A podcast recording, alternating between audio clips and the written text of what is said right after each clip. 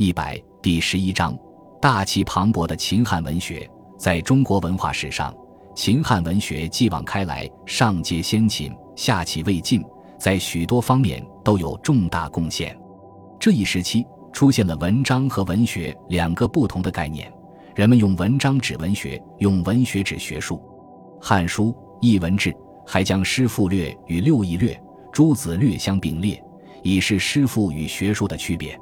这样，文学就从先秦诗文史哲不分的状态下走出，开始与学术分离，并逐步独立。这一时期涌现了大批优秀的词赋家、散文家、诗人，文学创作成就可观。汉赋作为一代文学的代表，繁荣昌盛。在创作题材、艺术手法、审美意识诸方面，对后世影响极大。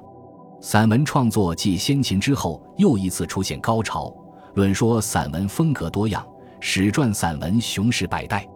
汉乐府民歌继承并发展了《诗经》的写实传统，在诗体形式、表现技巧方面又有重大开拓。五言诗也悄然兴起，向人们展示了这一时期诗歌创作的新成就。秦汉是大一统的时代，在这种政治背景下产生的文学，也带有鲜明的大一统特点。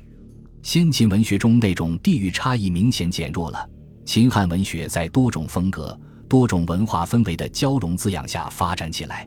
大一统局面造成了一种恢宏开阔的时代精神，人们积极进取、奋发向上、砥砺明节，普遍带有一种民族自豪感和历史责任感。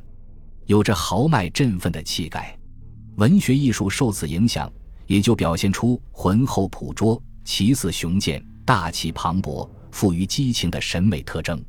两汉时期，独尊儒术，儒家正统文学理论也就占据了两汉文坛的主要地位。